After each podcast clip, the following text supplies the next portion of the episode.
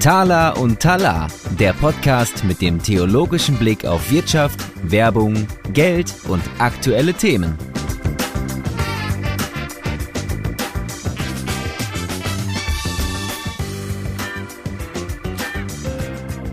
Hi zusammen, neue Folge heute. Mein Name ist Tobias Siebel, ich bin der Initiator von Tala und Tala, der Konferenz für Wirtschaft und Ethik.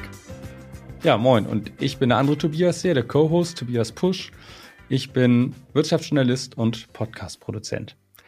Wir sprechen heute zum Thema Social Business mit einem sehr spannenden, inspirierenden Gast, dem Florian Händle von Polarstern Energie.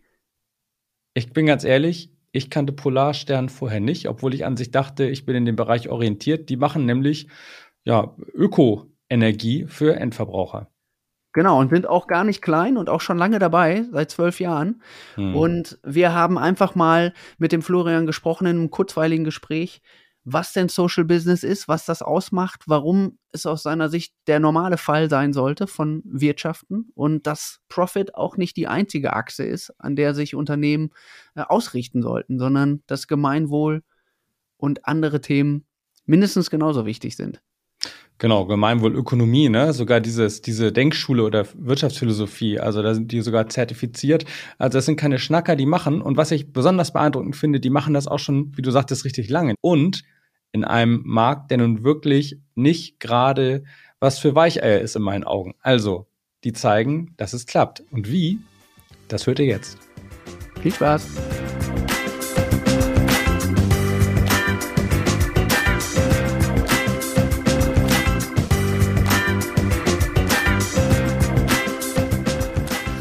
Ja, herzlich willkommen zur nächsten Folge von Tala und Tala. Heute mit einem Social Business Vertreter. Ich freue mich sehr drauf. Ich kenne das Unternehmen schon länger von außen und heute hoffentlich auch noch ein bisschen besser von innen und von außen. Wir haben ja so eine doppelte Perspektive. Herzlich willkommen bei uns im Podcast. Ähm, ich gebe aber erstmal an meinen Co-Host ab, der sich ja auch noch vorstellen wollte heute. Ach so, ja, ich wollte noch mal kurz Hallo sagen, das war's doch schon. Also, lass gleich die erste Frage rausschießen. Komm, Tobias. Genau, ja, stell dich doch mal gerne vor, unser Hauptgast heute. Was äh, treibt dich an? Wer bist du? Wo sitzt du gerade? Ja, also ich sitze hier im Büro in München. Ich bin der Florian. Ich bin äh, Gründer von Polarstern und Polarstern ist ein äh, bundesweit tätiger Ökoenergieversorger. Und ähm, das mache ich jetzt seit zwölf Jahren zusammen mit 60 anderen Polarsternen und äh, macht großen Spaß und wird wichtiger denn je. Ökoenergieversorger, das heißt, ihr bringt an uns Privatleute oder an Unternehmen Strom? Oder wie kann man das verstehen? Ja klar, also halt wirklich Ökostrom, also richtig guten Ökostrom, ähm, aber auch Ökogas auf Basis von 100 Prozent Reststoffen und was es halt sonst noch für die Energiewende braucht, insbesondere im urbanen Raum, also beispielsweise auch so Mieterstromlösungen, wo wir so Mehrparteiengebäude zu kleinen Ökokraftwerken machen, wo wir mit PV-Anlagen vor Ort Strom erzeugen, Wärmepumpen betreiben, also die Gebäude auch beheizen, Elektromobilitätslösungen dazu anbieten. Also wirklich dieses ganze, das ganze runde Konzept um die Energiewende in, ja, insbesondere im urbanen Raum ähm, umzusetzen. Okay, das heißt, wenn du sagst 60 äh, Mitarbeitende, ihr, ihr seid quasi so eine Art Plattform dafür. Also ihr werdet ja wahrscheinlich nicht hunderte von Kraftwerken selber betreiben, sondern ihr kauft den Strom dann dazu oder ähm, wie, wie, wie kommt ihr an die Energie, die ihr verteilt? Ja, sowohl als auch. Also wir kaufen die im Markt ein, also beispielsweise aus ähm, ähm, Wasserkraftwerken, Laufwasserkraftwerken aus Deutschland, aus PV-Anlagen, Freiflächen-PV-Anlagen, aber auch aus Windkraft in Deutschland. Und wir erzeugen auch Energie auch selber, insbesondere mit eigenen PV-Anlagen, eben Solaranlagen auf Dächern. Da, also in der Eigenerzeugung, da machen wir wirklich nur Dachanlagen. Mhm. Ähm, das ist meistens im Mieterstromkontext, aber das sind schon auch ein äh, dreistellige Anlagenzahl. Wenn du sagst äh, zwölf Jahre, kann man sagen, jetzt so diese heiße Zeit, Thema Strom und auch Gas, äh, hast du ja zwei Themen, die doch jetzt gesamtgesellschaftlich, politisch die letzten Monate äh, sehr brisant waren. Äh, habt ihr das für euch auch sehr gespürt im Thema Wachstum oder vielleicht sogar auch im Thema Problem? Wie, oder wie Profit. war das für euch? Genau, oder Profit, ja. ja. War ja nicht so ganz einfach, hört man so weder Wachstum noch Profit noch sonst irgendwas, aber ganz, ganz viel Arbeit. Ja, mhm. also ja natürlich. Jetzt Energie ist in, jeder, in, in aller Munde, weil es auf einmal das Doppelte kostet. Ja, und zwar quasi von heute auf morgen wahrgenommen bei den Kunden. Ähm, und so ist es ja auch. Und so hat es ja auch alle im Energiemarkt ganz kalt erwischt. Und wir müssen natürlich die Preise weitergeben und das findet keiner irgendwie geil. Ähm, weder wir als Lieferant noch auch tatsächlich nicht mal wirklich die Produzenten und die Kunden schon gar nicht.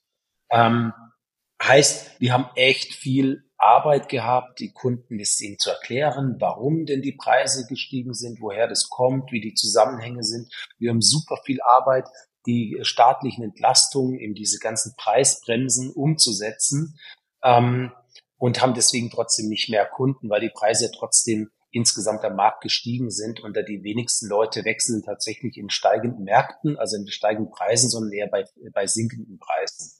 Mhm. Ähm, heißt, also die, die letzten Monate, das letzte halbe Jahr, Jahr war für uns eine prozessuale Hölle. Also es ist wirklich mhm. super, super anstrengend. Ja. Vor allem, da geht es ja darum, also das, das ist ja, wenn man sich irgendwie richtig reinhängt, um was zu erreichen, um den nächsten Schritt zu machen, um irgendwie ein Ziel zu erreichen, okay, ne? Aber wenn man echt alles geben muss, nur um den Status quo zu halten, so sinngemäß, das ist natürlich echt hart. Der sagst du genau richtig. Das ist das Thema. Wir haben, wir haben mehr gearbeitet denn je und wir haben davor uns auch nicht wirklich aus, äh, ja, einfach nur in der Nase gepopelt, ne? Ähm, und wir arbeiten mehr und es bleibt eigentlich weniger äh, übrig, mhm. weil wir trotzdem ja nicht viel mehr Energiewende machen können oder mehr Leute, äh, mehr Leute für erneuerbare Energien begeistern können. Es ist einfach viel, viel Arbeit, um den Status quo zu halten. Und viel auch Arbeit, die sag mal, staatlich auf uns übergestülpt wurde. Ja, also auch ja. diese Preise zu ver diese Preisbremsen, die ja okay sind. Ne? Also ich habe gar nichts gegen die Preisbremsen, ja.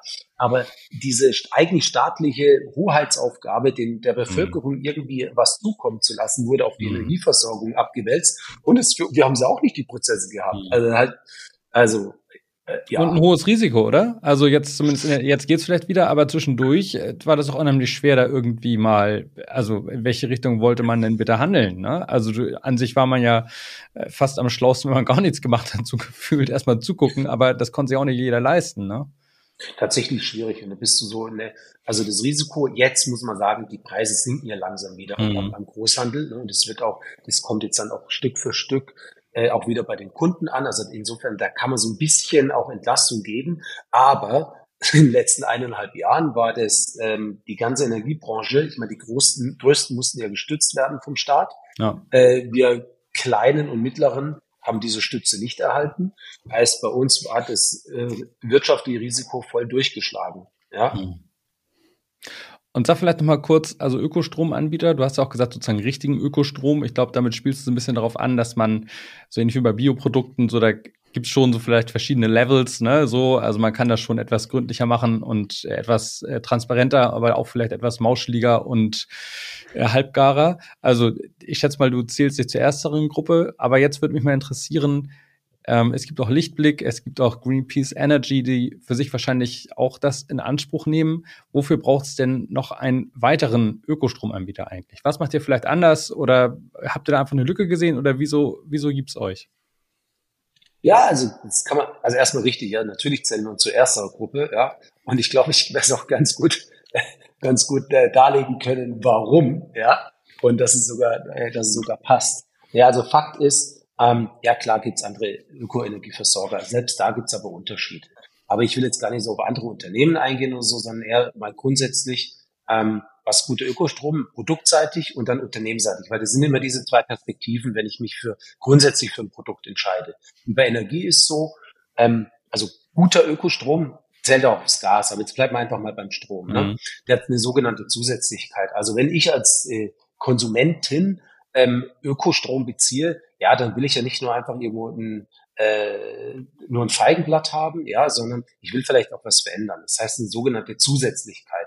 Also, und das ist das, was wir beispielsweise unseren Kunden garantieren, dass sie mit dem, der Entscheidung für Polarstern, also bei uns Ökostrom, wirklich Ökostrom zu beziehen, ähm, auch den Ausbau der erneuerbaren Energien fördern. Und zwar mhm. sowohl bei uns hier in, in Deutschland, in Europa, als auch weltweit, jetzt in Kambodscha und in Madagaskar. Also das ist ein großer Unterschied zu, was weiß ich, 98 Prozent der Anbieter am Markt. Diese Zusätzlichkeit, dass sich etwas am Status quo geändert. Das, ändert. Das garantieren wir unseren Kunden. Das sind 20 Euro pro Jahr fix für die Energiewende weltweit und ein Cent je Kilowattstunde Verbrauch für die Energiewende hier bei uns in Deutschland. Mhm. Also das ist eine Sache rein produktseitig, wenn du so willst, die Qualität, ne? Mhm. Also wo kommt der Ökostrom her? Aus zertifizierten Kraftwerken. Okay, das können im Zweifel andere auch. Das andere ist noch, ähm, wir sagen so, äh, zum Check, äh, drum Check, wer dahinter steckt. Ja, also was ist das was ist es für ein Unternehmen? Ist es einfach äh, irgendein Konzern, der halt auch ein nachhaltiges Produkt anbietet und ansonsten die Kohlekraftwerke betreibt ja. und mhm. äh, Energiewende halt macht, weil es gerade cool ist. Ja. Bei den, ein, gut, ein bei Produkt den, von vielen. Ein Produkt von vielen, ja. Ist, ja, also mhm. es ist kein äh, oder ist es ein Unternehmen, das vielleicht auch ein bisschen anders tickt. Ich meine, wir sind, wir sind, wir machen grundsätzlich nur Ökoenergie, also nichts anderes, auch ohne Kompromisse. Das ist ja schon mal was, ja. Und ähm, na, jetzt, da unterscheiden wir uns tatsächlich von quasi so gut wie allen Energieversorgern. Wir sind gemeinwohlorientiert und auch zertifiziert, also wir ticken als Social Business und stehen da, sagen wir, für so eine, auch eine andere Art, eine ganzheitlichere Art des Wirtschaftens. Hm. Das ist ja faszinierend, weil du schaffst es ja mit deinem Produkt, das quasi extra teuer zu machen und quasi das, ähm, ja, weiß ich, du, du schaffst es, ein Produkt zu verkaufen, was du teurer machst, als es eigentlich sein müsste. Nee, das stimmt ja nicht. Wir sind ja nicht teurer. Also, Wenn du einen Cent und 20 Euro aufschlägst? Ja, das geht ja von unserer Marge weg. Wir haben also geringere Margen als ein klassischer so. Energieversorger. Ah, ja, sonst okay. kann ich, ich meine, das kann ja jeder machen. Also sonst könnte jeder herkommen und sagen, hey, pass mal auf, ich bin hier in solchen ja. Business, ich mache es einfach teurer. Und äh, das ist ja die Kompensation so ein bisschen vom vom Ja, nee, nee, aber nee, Nee, das ist, ich meine, jetzt ist natürlich gerade aktuell ein super, super schwieriges Geschäftsumfeld, ja. weil da die Preise so total unterschiedlich ja. sind. Und da sind wir teilweise 10 Cent äh, teurer als andere und aber wieder 10 Cent günstiger als wieder andere. Ne? Also mhm. das, den Markt, ich rede jetzt von einem normalen Markt. Ne? Wie war es vor der Energiekrise?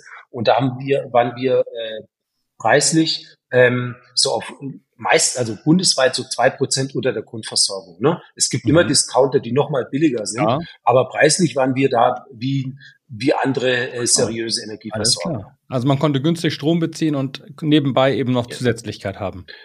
Preiswert ist mir da lieber, aber ja. Du hast gerade gesagt, ihr seid ein Social Business. Ähm, vielleicht kannst du da noch mal sagen, was das in eurem Fall oder für dich ganz persönlich auch heißt. Äh, wenn du vor zwölf Jahren gestartet bist, mittlerweile sagen ja auch einige Social Business das ganz große Next Thing oder Big Thing, wie auch immer man das nennen möchte. Äh, was ist, was verstehst du darunter oder was seid ihr als Polarstern ähm, da anders als normales Unternehmen? Mai, äh, also erstmal, die, Kurzvariante ist es nichts anderes als gesunder Menschenverstand, weil wir unsere Wirtschaft nicht nur eindimensional kurzfristig an der, Finanz an der kurzfristigen finanziellen Rendite ausrichten, ähm, sondern die gesellschaftliche Rendite und die, ähm, also die soziale Rendite, gesellschaftliche Rendite und die ökologische Rendite genauso wichtig sind wie die ökonomische Rendite. Ja, also das ist es, wenn man es mal so richtig so in a nutshell ähm, sagen möchte, das ist, was in meinen Augen äh, Social Business ist. Ja, also eben mit ganzheitlicher Wirtschaften. Also das ist, das ist das Wesentliche, was ein, was ein äh, Social Business ausmacht. Das heißt nicht, dass man irgendwie ein NGO ist oder so, sondern wir wollen, wir sind auch äh, äh, profitorientiert, aber halt nicht alleinig, so wie es total klassisch ist. Und ich finde es eigentlich ganz schlimm, dass äh, ich jetzt sogar darüber sprechen muss, hey, was macht ihr anders? Eigentlich müssten sich äh, mhm. andere oder die Klassiker, sag mal, ja. hinsetzen, sagen und verargumentieren, warum sie eindimensional so in Quartalsdenken am Shareholder Value, ähm, also nur finanziell irgendwelche Entscheidungen oder Unternehmensentscheidungen ausrichten. Ähm, die Leute müssten eigentlich da sein und sagen, ja, warum das denn so sinnvoll ist und nicht und ich nicht erklären, hey, was ist denn das für ein fancy mhm. Shit, das, den ihr da macht? Entschuldigung, wenn ich das so sage. Ihr seid okay. so Bitte? Rücksichtsvoll, okay. Klingt spannend. ja, nicht du Raubtier. Mhm. Wieso denn? Äh, wenn du sagst, dass, dass das Unternehmen oder ein, also dass das Unternehmen quasi verschiedene Achsen hat, die es zu bedienen hat und dass äh, Profit eine davon ist, weil es irgendwie schon ein immanenter Zweck des Wirtschaftens allgemein ist, dass man irgendwie auch was davon hat. Ich glaube, das ja klar. Es, es sorgt ja für Effizienz. Es ist, also geht ja drum, ne? Geht ja auch nicht irgendwie zu, zu, so rumzudillern, sondern gibt, äh, wir haben schon einen Exzellenz, einen Effizienzanspruch, dem ist es nicht. Aber es ist halt äh, nicht die, diese eindimensionale Ausrichtung an der finanziellen Rendite. Nur, ihr seid ja auch eine normale GmbH, ne? Keine GmbH ja, oder Stiftung oder Genossenschaft oder so, ne? Also es geht schon ja. auch um Profit irgendwo. Ja, natürlich. Also ich muss Gehälter zahlen und vor allem das Allerwichtigste ist, wenn ich profitabel bin, auf eigenen Beinen stehe, dann muss ich niemanden nicht hinter irgendeiner Karotte herlaufen ja. oder äh, irgendwie Angst haben, sondern ich kann Energiewende in unserem konkreten Fall, bei anderen Unternehmen ist halt was anderes, die Energiewende machen, wie ich es für sinnvoll erachte, wie wir bei Polarstern denken, was es braucht. Ja, ich finde das spannend. Also, dass du sagst, dass, dass diese Achsenbetrachtung oder diese unterschiedlichen Perspektiven absolut eigentlich der natürliche Fall sein müssen und dass du auch gleichzeitig sagst, dass es dieses Profitdenken ähm, dass das jetzt nicht irgendwie was absolut Böses ist, sondern dass man eigentlich die Kräfte des freien Marktes, sage ich jetzt mal, oder den Wettbewerb auch nutzen kann, damit sich sowas dann auch ja, rausschält zum Guten hin entwickelt. Das finde ich eigentlich eine spannende ähm, Betrachtung auf das Thema. Also diese Ganzheitlichkeit und nicht das eine gegen das andere auszuspielen.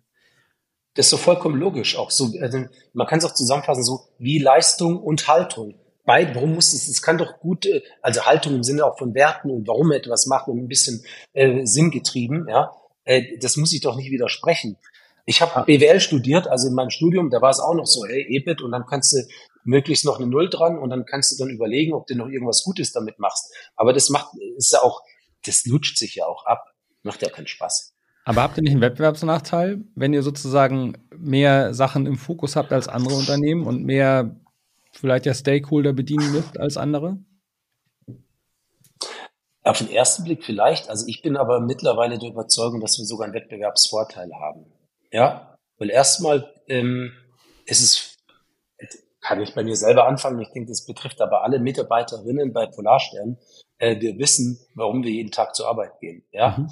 also es, wir haben Sinn. Wir können auch einen Sinn geben und der Sinn ist nicht nur, dass ich meine Miete bezahlen kann sondern ich habe hab eine sinnvolle Tätigkeit, heißt, ich krieg wirklich damit auch bessere Leute. Das ist ein ganz klarer, ganz klarer Vorteil.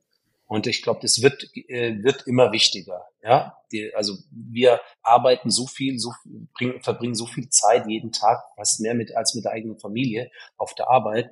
Das ist doch schlimm, wenn es wirklich nur ähm, zu quasi zum Überleben dient und ich mit meiner ich, ich nicht noch irgendwie was Sinnstiftendes mit der Arbeit erreiche. Das ist so ein Punkt.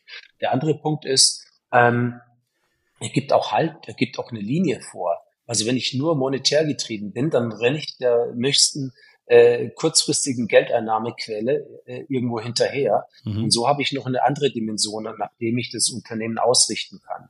Und äh, dritte Punkt ist, ich habe auch ja auch jetzt sag mal in der im Marketing und in der in der Kundenkommunikation. Ich habe auch Geschichten, denen ich, die ich den, und zwar positive, keine mm, konstruierten mm, Geschichten, mm, echte ja, Geschichten, ja. die ich auch den Kunden erzählen kann. Ich kann ihnen zeigen, was es heißt, zu Polarstern zu gehen und was es mhm. dafür eine Auswirkung hat, ähm, wenn ich einfach den Strom von Polarstern beziehe und nicht von äh, XYZ. Das können wir ganz klar zeigen. Und das kann ich ja zeigen, äh, indem ich ähm, zeige, welche Projekte wir jetzt in Madagaskar umgesetzt haben, wie toll das ist und was es für, wie das wirklich auch tatsächlich die Leben verändert, etc. Also ich kann diese Geschichte jetzt noch wirklich noch mit Beispielen fortführen. Ich glaube, wir profitieren davon. Ja, das denke ich auch. Also, wenn man jetzt mal aus Marketingbrille auf euer Unternehmen von außen schaut, dann ist das ja auch ganz zentral in der Kommunikation im Fokus, ja. Also diese, diese ganze The das ganze Thema ähm, sozialer Sinn beziehungsweise diesen Impact, den ihr generieren wollt für, für das Thema Energiewende, das nutzt ihr ja auch in gewisser Weise als Marketing-Asset äh, auf allen ja, auf allen Kanälen, soweit ich das zumindest gesehen habe. Und ist das denn etwas, ähm, was du jetzt, du hast eben gesagt, das spürst du so als Trend, sowohl in Richtung Employer Branding, aber auch so, wenn du jetzt schon zwölf Jahre dabei bist, ähm, verstärkt sich das gerade mit dem ganzen Thema New Work, mit dem ganzen Thema ESG-Filter und so weiter, dass, dass du sagen kannst, das wird so richtig nach und nach von, das wird zu, wirklich zum Wettbewerbsvorteil immer mehr? Oder ist das schon etwas, was eigentlich vor zwölf Jahren auch schon so war? Hm. Das kann ich gar nicht so, äh, so schwarz-weiß beantworten. Also ja, ich denke, es wird wichtiger, es ist aber auch so, also auch gerade sogar im wirtschaftlichen Umfeld, also auch bei den Unternehmen kommen jetzt mal ESGs oder sonst irgendwas, ja, die kommen ja auch bei den Unternehmen an. Ne? Ähm, und äh, das spielt uns ja natürlich schon in die Karten, wenn wir da glauben, weil es auch viel Glaubwürdigkeit, ja. Äh, und wir sind relativ glaubwürdig. Ähm, und ich, deswegen profitieren wir davon. Das heißt aber auch, weil ja das viele sehen, hey, da ESG und man muss nachhaltiger werden und so, gibt's ja trotzdem viele, die dann irgendwelche Feigenblattgeschichten machen und ähm, dann äh, äh, sag mal, ja eben grün für nicht wirklich grün, nicht wirklich grün sind, aber für grün verkaufen. Und das macht es wieder schwerer, weil du mehr Wettbewerber drin ja. hast, die sagen, hey, wir sind auch sowas von nachhaltig oder dieses Unternehmen, die sagen zwar nachhaltig, meinen es aber nicht wirklich. Das heißt, auch da wiederum dann die Spreu vom Weizen zu trennen, wird schwieriger. Deswegen sind so zwei gegenläufige Geschichten. Es gehen mehr, davor waren wir so alleine, sehr recht spitz positioniert und ganz klar und, und die Zielgruppe war kleiner, weil sich nicht so viele dafür interessiert haben. Ganz vereinfacht gesagt. Jetzt interessieren sich mehr davon. Das heißt mhm. aber auch viel mehr ähm, Geier kommen da rein mhm. und äh, ja, und dann muss der Kunde erstmal ja, die Spreu vom Weizen trennen. Und ja, das ist Schindluder auch, der da getrieben wird, ne? Also dann Bitte? leidet mehr Schindluder auch. Also potenziell kommt auch unser Generalverdacht so. Also das erste, woran du genau. denkst, Öko ist Greenwashing. Und jo. erst das zweite ist, dass da vielleicht jemand auch gut meint, ne? Das ist schon, da, da ist der Verbraucher sensibilisiert, würde ich mal sagen. Zumindest der gebildete und, Verbraucher. Genau, und da gibt es noch einen anderen Effekt. Äh, toi, toi, toi. ähm, hat uns noch nicht erwischt. Ich wüsste auch keinen Grund. Aber die Verbraucher erwarten dann natürlich, ähm, dass du 150 Prozent korrekt bist. Und wenn mhm. da nur scheinbar dann vielleicht irgendetwas ist, wo sagt, ah ja, vielleicht, die fahren ja auch Auto oder so beispielsweise. Ein Altpapier ja. in meine Rechnung. Oder, ja, genau, was weiß ich, ich meine, das kannst du, das gibt die verrücktesten Dinge, ne? Ja. Die dir im Zweifel dann echt, äh, echt ja, mies ausgelegt werden. Ja, und du es nie mies gemeint hast. Und da ziehst du äh, vielleicht auch Leute an, die vielleicht von der Persönlichkeit auch manchmal durchaus etwas interessanter also, sind. Ja, das, genau. ich glaube, das ist diese moralische Fallhöhe oder Und das ist korrekt. Korrekt, die, die, du wirst so auf so einen Schemel gestellt mhm. und, ähm, und wenn du dann halt auch sagst, hey, cool, ja, wir sind auch nur Menschen, mhm. äh, dann fällst du halt viel tiefer. Und ja. bisher sind wir nicht gefallen, aber ey, das ist echt ein riesig, echt ein, so wie so ein oh, weiß nicht, oh Gott, erwischt ja. sich mal oder nicht. Ja, das, das glaube ich auch. Und ich glaube, also ich finde das spannend, was du sagst mit dieser gegenläufigen Dynamik. Ich bin nämlich auch der Meinung, dass Nachhaltigkeit ja immer mehr zum Hygienefaktor wird in der Kommunikation. Also ist ja jetzt schon in gewisser Weise so. Also mhm. wenn man sich sehr stark als Brand auf das äh, Thema fokussiert hat oder fokussieren möchte, halte ich das jetzt aus Branding-Thematik schon auch für ein Problem, weil das Feld immer breiter wird. Es ist halt nicht mehr unique. Und dann kann man natürlich sagen, ja, aber wir sind es wirklich, ja, wir sind wirklich, wirklich nachhaltig, um mal euer Wort zu nutzen. aber ich, glaub, ich halte das auch für schwierig. Aber deswegen finde ich dieses ihr macht ja quasi beides. Ihr geht einmal stark auf diesen Energiewende und Thema Nachhaltigkeit und gleichzeitig setzt ihr auf dieses Thema Social Business, wo wir jetzt ja eben am Anfang drüber gesprochen haben. Ich glaube, das ist schon nochmal eine Komponente, die die sich differenziert vom Wettbewerb auch, ne? Nur weil jetzt irgendwie Shell irgendwie auch erneuerbare Energien macht oder so und Nachhaltigkeit als großes Passwort hinstellt und sicherlich auch manche Dinge äh, in die richtige Richtung vorantreibt, ist es ja immer noch kein Social Business. Also von daher habt ihr, glaube ich, eure Marke ja schon mal auf zwei unterschiedliche äh, Sachen aufgebaut. Ähm, das heißt, selbst wenn jetzt die Nachhaltigkeit immer mehr ab, abgeschöpft wird, habt ihr zumindest noch das andere Asset dabei, ne? Ja, und das ist tatsächlich, unser, eigentlich sind es ja die zwei Perspektiven. Das eine ist, also, sag mal, die Produktperspektive, ja, und das andere ist ja dann die Unternehmen- und Unternehmensphilosophie-Perspektive. Und da, das geht ja viel weiter, viel tiefer. Na, das ist eine, das ist eine grundlegende Haltung und wie du auch zur, zur Wirtschaft stehst und die Art des Wirtschaftens und zu Konsum etc. Das Thema ist sowohl breiter als auch gleichzeitig tiefer. Und da kommst du halt eine, ey, da wird's dann schwieriger, so äh, wirklich irgendwelche Alibi-Geschichten ähm, vorzuschieben. Bei dem Produkt geht es schon mal. Bei der Unternehmen, wie du das Unternehmen aufstellst, wird schwieriger. Wie ist das denn, wenn du jetzt vom Unternehmen selber sprichst und eben hast du es ja auch schon mal angedeutet, dass ihr attraktiv seid für Bewerber und Bewerberinnen? Hm, habt ihr da für euch auch noch mal so einen Prozess oder äh, eine Philosophie, wie ihr sagt, okay, wir sind ein Social Business, wir haben irgendwie möchten Sinnerfüllung, äh, auch also das ist ja Thema New Work und solche Sachen. Ähm, wie seid ihr da aufgestellt jetzt von von der Führungskultur her oder von der Unternehmenskultur? Ach, ich glaube, wir äh, recht pragmatisch, ja. Also ich bin da nicht so irgendwie dogmatisch, dass ich sage, hey, jetzt müssen wir 1000 Prozent New Work und wir sind voll agile, ja. ähm, aber ich glaube, wir haben äh, und die Hierarchie ist ganz bös oder sowas. Nur, nee, also ich glaube, alles hat irgendwo so, hat seinen Sinn und Zweck und es ist mit einem auch da mit einem gesunden Menschenverstand und einer Portion Pragmatismus hinzugehen, weil äh, das ist das, was wir machen. Ich glaube, wir sind relativ wir sind relativ, wenn du so möchtest, New Work, ja, ohne irgendwie zu sagen, hey, wir sind das Unternehmen, das da voll dafür steht. Wir sind sehr flexible Arbeitszeiten. Wir haben ganz viele auch, ähm, auch, auch Frauen in Teilzeit, ja, äh, auch Väter äh, in Teilzeit. Ähm, äh, wir haben flexi sehr flexible Arbeits, äh, Arbeitsmodelle beispielsweise so. Also da, das haben wir alles und wir haben wenig oder beziehungsweise sehr, sehr, sehr flache Hierarchien und ähm, ähm, ist extrem wichtig, dass auch die Mitarbeiterinnen äh, möglichst eigenständig und selbstwirksam äh, arbeiten können, ja, und schaffen auch, ähm, haben auch dazu Fortbildungen, auch Coachings etc. Also wir geben uns da schon Mühe, ähm, aber wir tragen es nicht so wie so ein, weißt du, machen dann wie so ein Schild vor uns her, sondern wir schauen uns an, was uns was, was wir gerade brauchen oder wo es auch welche Art von auch Strukturorganisation wir brauchen. Es verändert sich ja auch mit so einem Unternehmen. Verändert sich mit der Größe, mit der, mit der, mit der, äh, mit dem Alter, mit den Aufgaben. Das ist ja auch nicht so, so ein Unternehmen ist wie ein Organismus. Du brauchst immer mal was anderes, ja.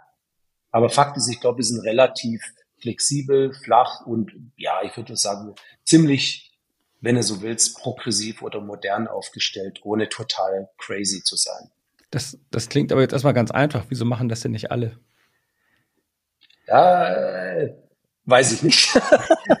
Und ähm, äh, ich glaube, das ist, ähm, äh, ist auch eine Mentalitätssache. Ja, also jetzt beispielsweise, wenn du jetzt so klassisch äh, halt dieses, das ganz klassische, ich sage jetzt auch bewusst so Alpha-Männchen ähm, vorne stehen hast und das äh, keine anderen Götter neben sich äh, äh, duldet. Soll, soll es geben.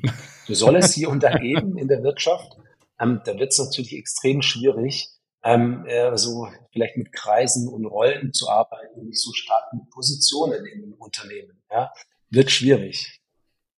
Und ihr werdet wahrscheinlich auch durch diese, ich sag mal, Kommunikation, die ihr da betrieben habt über die Jahre, sprecht ihr natürlich auch schon äh, Bewerberinnen und Bewerber an, die, die wahrscheinlich einen ähnlichen Spirit äh, verkörpern oder zumindest sagen, hey, da möchte ich gerne mitmachen. Das hat einen ja, hohen Sinn. Also der Sinn ist ja schon im Unternehmenszweck irgendwie verankert. Den muss man ja dann nicht noch in der Rollenbeschreibung oder Rollenausgestaltung erstmal noch irgendwie finden oder herleiten. Ja, also wir achten ja schon im Recruiting drauf, dass auch die ähm, also die, die Chemie passt, beziehungsweise diese, wir sagen das Warum. Also mir ist eigentlich viel wichtiger, warum jemand bei Polarsternen und an den Themen arbeiten möchte, als ähm, dann das totale, super fachliche Spezialist, weil viele Dinge können wir schon beibringen oder sie bringen es schon ganz klar mit. Aber dieses, das Warum ist schon, schon wichtig und das ist dann auch so, so ein gemeinsamer, sag mal, so ein gemeinsamer, ja, es gibt halt so eine, ist auch eine gemeinsame DNA im Unternehmen.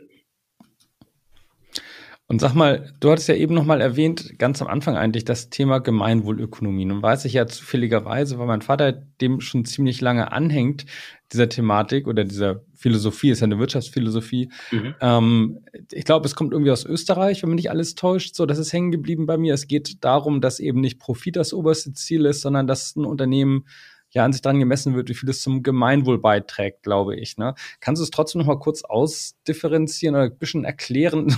einmal kurz äh, sieben Bücher in einer Minute. Ja, also einmal kurz darstellen, worum es da, worum es da so grob geht und was das vielleicht auch konkret für Auswirkungen hat, dass ihr diese Zertifizierung habt. Ja, also ich, ich mache es wirklich ganz, wirklich ganz grob, ja. Aber du hast es eigentlich schon mal ganz gut zusammengefasst, ja. Also ein Unternehmen hat auch eine Gemeinwohl, also äh, eine ja, gesellschaftliche Aufgabe. Mhm. So, und jetzt ist die Frage, woran, woran machst du das denn fest? Ja? Und die Gemeinwohl ist eben ist eine, ist eine Philosophie oder ist eine, eine Methodik des Wirtschaftens. Ähm, und da gibt's eben auch eine, die Gemeinwohl ähm, Bilanz, die du erstellst, eben quasi alternativ bzw. parallel zu einer mhm. klassischen Bilanz. Und die schaut eben halt auf andere, die ist, die ist wie so eine, vielleicht sagt es so, wie eine Balanced Scorecard. Ja, also sind mhm. unterschiedliche Dimensionen, nach dem Unternehmen bewertet wird. Da hängt auch so, so Menschenwürde zusammen. Heißt, wie gehst du mhm. mit deinem Mitarbeiter um mit Umfragen? Wie, mhm. wie, wie behandelst du deine Lieferanten? Was ist der Impact deines Wirtschaftens etc.? Also sind so unterschiedlichste Dimensionen, wo du dann eben auch Punkte bekommen kannst. Das wird dann auditiert. Und ähm, aber die halt eben ganzheitlicher, wo das Unternehmen möglichst ganzheitlich sowohl sozial, ökologisch, aber auch ökonomisch bewertet wird. Mhm. Ja, das ist so mal die als als Grundlage, also wie so eine Balance Scorecard, ist die Gemeinwohlbilanz. Und ähm, diese erstellst du alle, ja, ist relativ frei, aber so alle zwei Jahre in etwa, ja. Und ähm, das Schöne ist, du siehst durch dieses Audit, ist eigentlich wie ein Audit, siehst du, wo du gerade stehst oder wo du vielleicht auch noch, noch ein paar blinde Flecken hast oder wo noch was besser machen kannst. Und so hast du einen Anreiz und auch, ein, sag mal, ein relativ objektives Kriterium, ähm, um zu sehen, wo du das Unternehmen noch aus einer gemeinwohlorientierten, also einer ganzheitlichen Perspektive weiterbringen kannst. Das ist so das Wesentliche. Mhm. Ehrlich gesagt, ist das das, was für uns ist am interessantesten ist, nicht so unbedingt diese, der, das Label oder so zu haben, sondern zu sagen, hey cool, wir machen Dinge schon gut, äh, vielleicht auch sicherlich perfekt und welche Schritte kann man denn noch gehen und das kriegst du mhm. da so ein mhm. bisschen transparenter mit. Mhm. Wir machen jetzt aber auch, muss ich vielleicht dazu sagen, auch eine, eine B Corp-Zertifizierung. Äh, das ist relativ ähnlich, aber es hat einen internationaleren, äh, noch eine internationalere Ausprägung.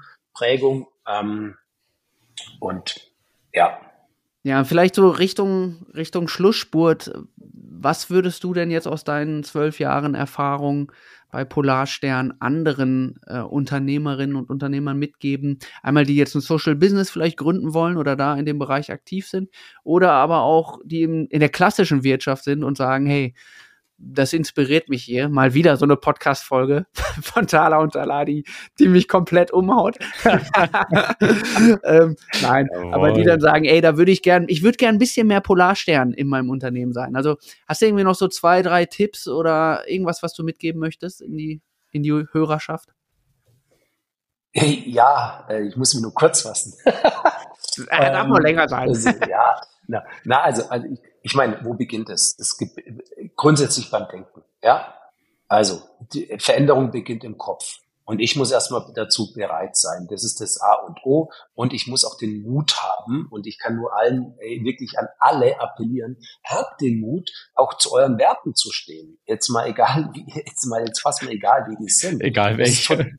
Auch im Wirtschaft. Wir müssen im wirtschaftlichen Umfeld nicht anders sein als im Privat, äh, privaten Umfeld. Ja, also Wirtschaft muss nicht arschig sein und Wirtschaft ist nicht arschig, sondern echt was total Gutes. Ja, mhm. und wir haben mit Wirtschaft, mit dem Art des Wirtschaftens einen Riesenhebel für Veränderung. Das müssen wir uns einfach in den, wirklich in den Schädel reinkriegen. Ja, und wenn es unkonventionell ist, ist es unkonventionell, aber geht euren Weg und es macht viel Spaß. Auch wenn es nicht funktioniert, dann hat es wenigstens Spaß gemacht und ihr könnt in den Spiegel schauen. Weil es ist nie gesichert, dass irgendwas auch wirtschaftlich, wenn ich mein Unternehmen gründe oder sonst irgendwas, dass es wirklich funktioniert. Das wurscht, ob jetzt Social Business oder ganz klassisch. Hm. Ja, also ich finde, das ist das eine. Habt den Mut für Veränderung und, und macht es und es fühlt sich einfach gut an und macht riesen viel Spaß und gibt super sau, super, super äh, viel Energie. Ähm, und ansonsten jetzt mal ganz konkret jetzt im, im, äh, im Handeln, ja, im, im täglichen Doing, ähm, es ist keine Entweder-Oder, sondern ein sowohl als auch. Ich kann sowohl echt Leistung bringen und auch wirklich, wirklich ein gutes Produkt und eine gute Dienstleistung abliefern und trotzdem Haltung haben und wertegetrieben wirtschaften. Das schließt sich nicht aus. Es wird einem nur immer so propagiert, dass ich das ausschließen muss. Überhaupt nicht. Im Gegenteil, es ist viel leichter.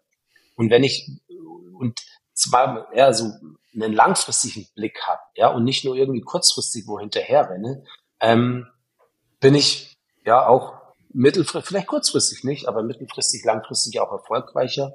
Und was, wo wir echt gut gefahren sind, ist immer mit dem partnerschaftlichen Ansatz. Sowohl mhm. bei, den, bei den Kollegen, bei Mitarbeiterinnen, ähm, bei Lieferanten, bei Kunden. Ähm, ich wirklich unterm Strich ist ein partnerschaftlicher Ansatz immer, haben wir viel bessere Erfahrungen gehabt als mit irgendwelchen Konfrontationen nur oder irgendwie so, ähm, oftmals hat man ja so, kann man ja, könnte man ja, ja, machen es ja nicht so, einseitig äh, Leute übervorteilen oder so, weil man Informationsvorsprung hat oder so. Ja, das ist ja, keiner hat immer die gleichen Informationen.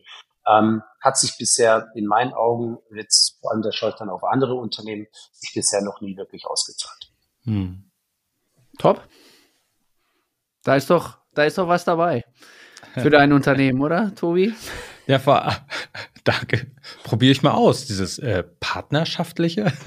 Ja. Aber nein, ich sehe das ja genauso, weil am Ende des Tages, also es, äh, es zahlt sich vielleicht zu noch nicht immer sofort aus, aber auf lange Sicht schon und oft profitiert man ja eh auch davon, dass andere mit einem auch partnerschaftlich umgehen. Darf man nicht vergessen. Man ist ja nicht der Einzige sozusagen, sondern das ist ja die Welt, in der wir leben wollen und dann müssen wir da halt auch was für tun, dass sie so wird, wie wir sie haben wollen.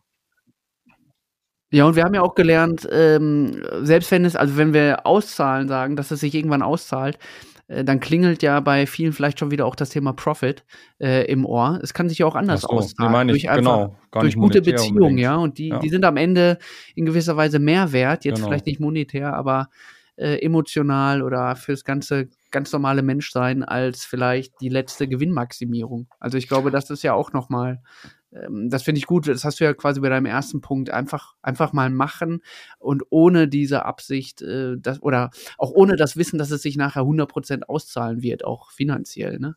Davon macht man sich ja sonst, machen sich ja viele auch schnell abhängig. Ja, die Gewissheit hast du nie. Genau. Und was ganz wichtig ist, finde ich, bei dem ganzen Ding, das darf man nicht vergessen. Du bist halt jetzt nicht so der naive Träumer, der es mal probiert und im halben Jahr machst du was anderes, sondern du bist halt auch schon richtig lange dabei mit diesem Ansatz. Ne? Und dadurch hast du ja den Beweis erbracht, es funktioniert. Und das finde ich persönlich total mutmachend dabei. Ja, definitiv. Also sorry, wenn du in diesem äh, Stahlbad des äh, Energiemarktes, wo es eigentlich in der Regel genau. nur um den Preis geht, mit, äh, mit, äh, mit ganzheitlichen Wirtschaften, eine Social Business bestehen kannst, kannst du es überall. Kann mir ja. keiner erzählen, dass es nicht klappt. Wunderbar. Sehr gut, das ist ein schönes Schlusswort, finde find ich. auch. Vielen Dank dir, Florian. Gerne Tobias und Tobias. Vielen Dank. Tala und Tala, der Podcast mit dem theologischen Blick auf Wirtschaft, Werbung, Geld und aktuelle Themen.